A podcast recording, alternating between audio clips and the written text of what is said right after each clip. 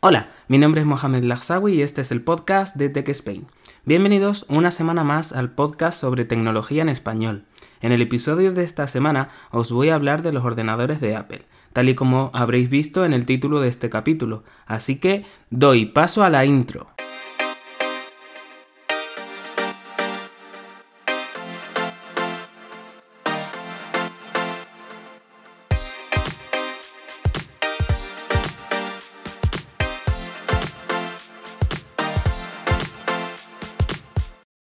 Como sabréis, recientemente Apple ha lanzado sus nuevos MacBook Pro de 13 pulgadas. Curiosamente, todo el mundo, ¿vale? Incluido yo, se esperaba que la pantalla fuera de 14 pulgadas, porque había un montón de rumorología al respecto.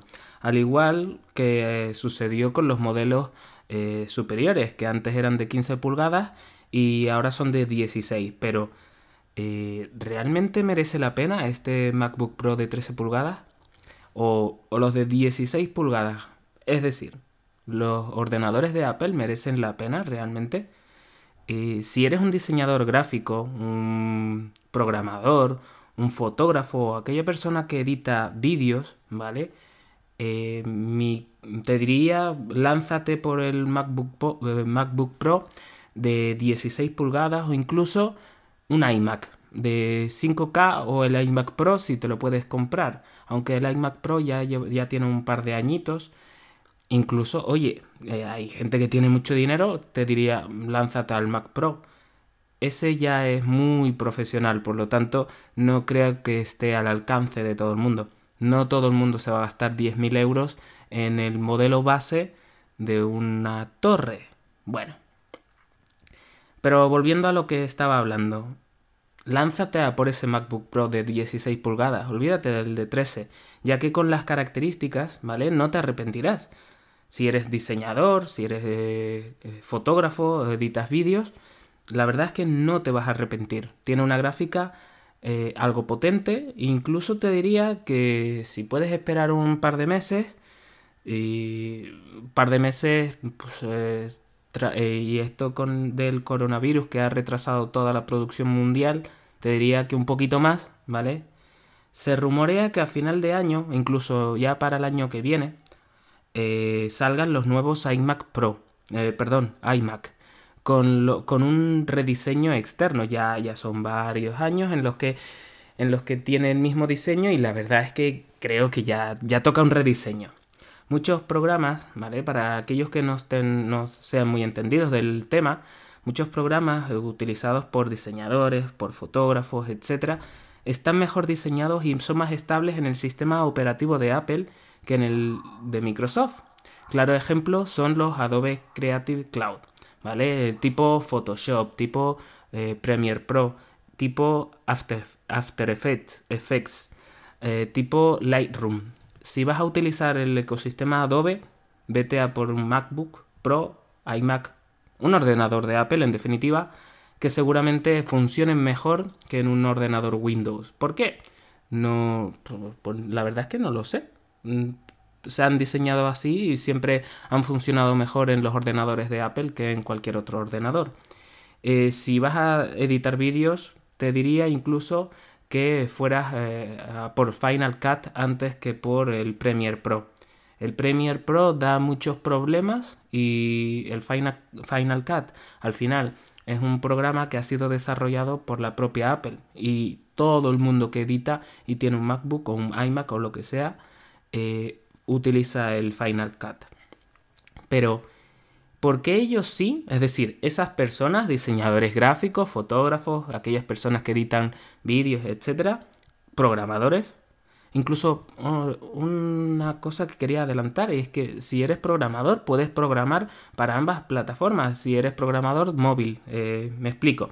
Eh, podrás descargarte el, Xcode, que es el compilador que tiene la empresa. ¿Compilador? No, no sé si he utilizado la palabra adecuada bueno, si me he equivocado, que me lo diga alguien eh, de la propia compañía para desarrollar sus aplicaciones mediante el, código de programación Swift y además también podrás descargarte el Android Studio y podrás desarrollar eh, a través de Java o de cualquier otro eh, sistema de lenguaje aplicaciones Android, ¿vale? Volviendo. Pero, ¿por qué ellos sí? Y el que lo quiera comprar, ¿vale? Cualquier persona de a pie, eh, normalita, que no trabaja en este tipo de eh, empleos ni se dedica a nada de lo que he dicho antes, lo quiere, quiere comprarse un ordenador para chatear, navegar por internet y editar algún artículo en Word, algún Excel básico, etc. En realidad, cualquier persona se puede comprar un ordenador de Apple, nadie le prohíbe adquirirlo.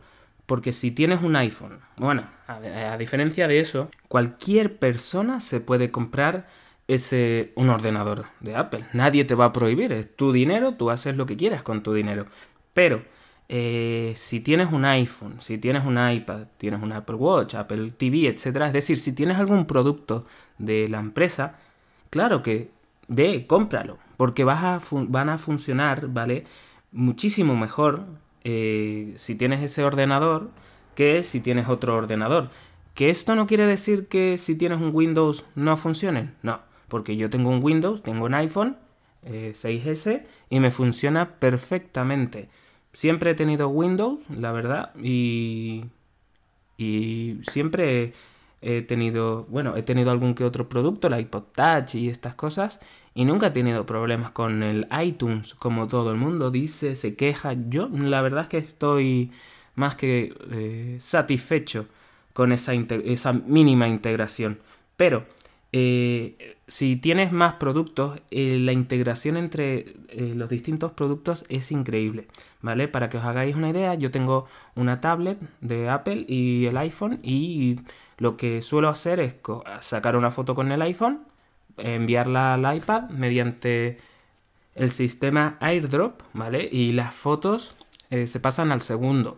Yo lo que hago, después la modifico, la retoco en el iPad y la vuelvo a enviar al iPhone para de ahí subirla a Instagram. Dirás, pero vaya trabajo el que haces. No, la verdad es que yo creo que es algo sencillito y tardo, eh, lo que más tardo es en retocarla. Lo demás viene en dos segundos. Pues bien, ¿por qué no es recomendable eh, otro producto? Es decir, si tú tuvieras un Android, ¿te compras solo para chatear y demás? No. No es recomendable para un usuario básico porque no podrá explotar el potencial que realmente tienen esos ordenadores. Eso sí, si lo quieres para jugar, mejor olvídate. Solo podrás jugar a determinados juegos y aquellos que no sean muy, muy potentes y al final te frustrarás porque te habrás gastado un pastizal, es decir, muchísimo dinero, y no podrás utilizarlo para lo que realmente lo querías, que era jugar, ¿vale? Eh, podrás jugar, sí, pero no a, los niveles que podrías jugar con un Windows, ¿vale? Pensad que todos los juegos, o la gran mayoría de los juegos de ordenador, están mejor optimizados eh, para un ordenador Windows que para cualquier otro ordenador. Si recordáis, sois aquellas personas que compráis juegos, id a una caja de los juegos, la parte trasera, o id ahora en la web y buscad los requisitos. Si os fijáis, sí, pone requisitos de Mac, pero no, no es recomendable. Eh, según mi punto de vista, ¿eh? Bueno, eh, ¿qué quiero decir? Eh, te vas a gastar un pastizal. Son ordenadores que cuestan un montón, son muy caros. pero bueno, ¿por qué hablo de esto? he hecho una comparativa. Como el otro día salió, pues dije, voy a ver cuánto cuestan. Y cuando vi los precios digo, hmm, se me ha ocurrido una idea y es cogerlo ese precio, ¿vale? Y buscar eh, un ordenador, Windows, y ver qué me podría comprar con ese ordenador, eh, con ese dinero, ¿vale? Y quería hacer un disclaimer, y es, todos los componentes que voy a decir aquí son tras una breve investigación. Posiblemente me equivoque con alguno de ellos o diga algo de manera errónea. Para todos aquellos que sean pro o sean entendidos en lo que respecta a ordenadores, si me equivoco, decídmelo y lo rectificaré en el siguiente episodio. Bueno, pues a lo que voy. Veamos el nuevo, después de este disclaimer, veamos lo que el nuevo modelo de MacBook eh, Pro de 13 pulgadas te ofrece. Eh, para que os hagáis una idea, ¿vale? Lo que ha hecho Apple es desglosarla en dos grupos. ¿Vale? ¿Cómo que dos grupos? Sí, en un primer grupo que tiene dos eh, puertos USB-C y otros que tienen eh, cuatro puertos USB-C. Y dirás, pero si yo con uno me es más que suficiente. Perfecto. Pero eh, aquí es donde está la trampa. En aquellos modelos que tienen dos puertos USB-C, ¿vale? Lo que han hecho es mantener las características de los modelos del año pasado. ¿Vale? El año pasado, a mitad de año, se produjo un breve, una breve actualización. Cada año Apple lo hace, incluyendo los nuevos, eh, los nuevos procesadores y demás. Y lo que hizo fue, en el modelo base, tiene los procesadores del año pasado, los octava generación i5, pero lo único que han cambiado, o los i7 si haces una configuración más a tu gusto, pero lo único que han cambiado ha sido el teclado, eliminando el que era el modelo mariposa, el que tanto dolores de cabeza le dio a, la compañía, la verdad. Creo que tuvo que hacer un, llamado a todos los que habían adquirido los productos anteriores, ¿vale? Con el, modelo eh, el teclado modelo mariposa, desde el 2015 hasta 2019 en los tres modelos o cuatro que sacó. Así que sí, le daba un quebradero de cabeza. Mm, muchísimos problemas dio. Bueno, el modelo base, ¿vale? Con el procesador octava generación cuesta 1.499 eh, euros, ¿vale? Tiene ese procesador octava generación de, de i5 y también lo puedes modificar a i7, pero tendrías que añadirle 300 euros más. Así que empecemos, imaginemos que no tocamos nada. Modelo base, procesador octava generación i5, 8 GB de RAM, 256 de almacenamiento SSD, eh, una gráfica eh, dedicada para portátiles, que es el Intel Intel Iris Graphics 645, eh, la verdad es que está bien, pero no, no vas a poder hacer grandes cosas con esta gráfica porque está pensada para portátiles y no es muy potente que digamos. Ah, y los dos puertos USB-C. Pues bien, lo que he hecho, eh, vale, eh, para aquellos que aquellos modelos que tienen cuatro, puertos USB-C, ¿vale? tienen el modelo base con cuatro puertos USB-C tiene un procesador de décima generación Core i5, ¿vale? Ah, eh, sí, Core i5. Eh, la gráfica Intel Iris Plus, esta no tengo mucha idea porque no he investigado, la verdad. 16 GB de RAM, 512 GB de almacenamiento SSD. Y tiene un precio de 2.129 euros.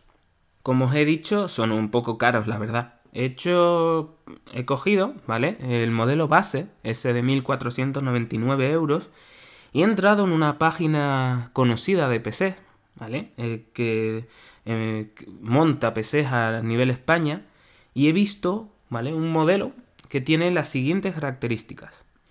AMD, un procesador AMD Ryzen 7 3800X, 16 GB de RAM, almacenamiento doble, es decir, tiene una SS2 M2 NVMe 960 GB y una, eh, un almacenamiento de disco duro de Western Digital Blue de 3 TB. La diferencia entre uno y otro es uno es SSD eh, M2 NVMe ME que tiene que tener una placa, creo. Esto es aquí es donde empiezo a tener mis dudas, ¿vale?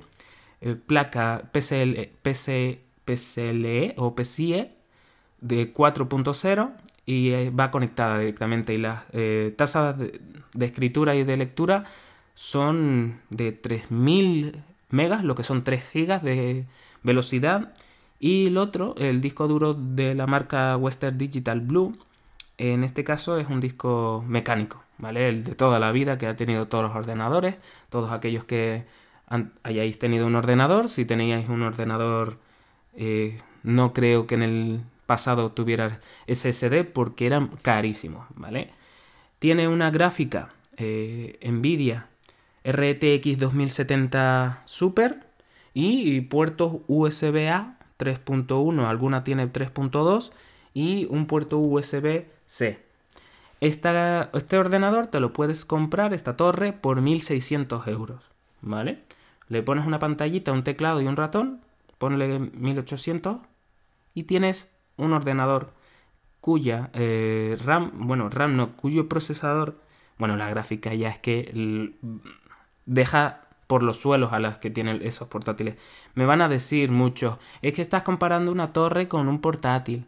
Bueno, pero yo estoy comparando precios, ¿vale? Ponle 1800, tienes una pantalla, teclado, ratón y esta torre y no tienes un procesador de hace años, sino tienes un procesador reciente, ¿vale? No tienes 8 GB de RAM, tienes 16 y no tienes 256 GB de almacenamiento, sino que tendrás 960 GB SSD y 3 TB. O sea, la diferencia es abismal. Eh, que esto no quita que quien quiera comprarse un ordenador de la marca Apple se lo compre. Es más, hasta hace poco yo también pensaba en comprarme uno. Pero visto lo visto, cada año suben, suben, suben los precios que eh, para el uso que le voy a dar, sinceramente, no, no me merece la pena. Yo poco, poca edición de vídeo hago, por, decir ninguna edición de vídeo. Lo único que hago es esto, los episodios del podcast y poco más. Eh, pues nada, que os queréis comprarlo, adelante. Pero yo mi recomendación es compraros esto que he dicho de 1600 euros porque podréis jugar si queréis hacer streaming posiblemente eh, el procesador no sea tan bueno como os gustaría que fuera. Depende de cómo eh, streamees y demás.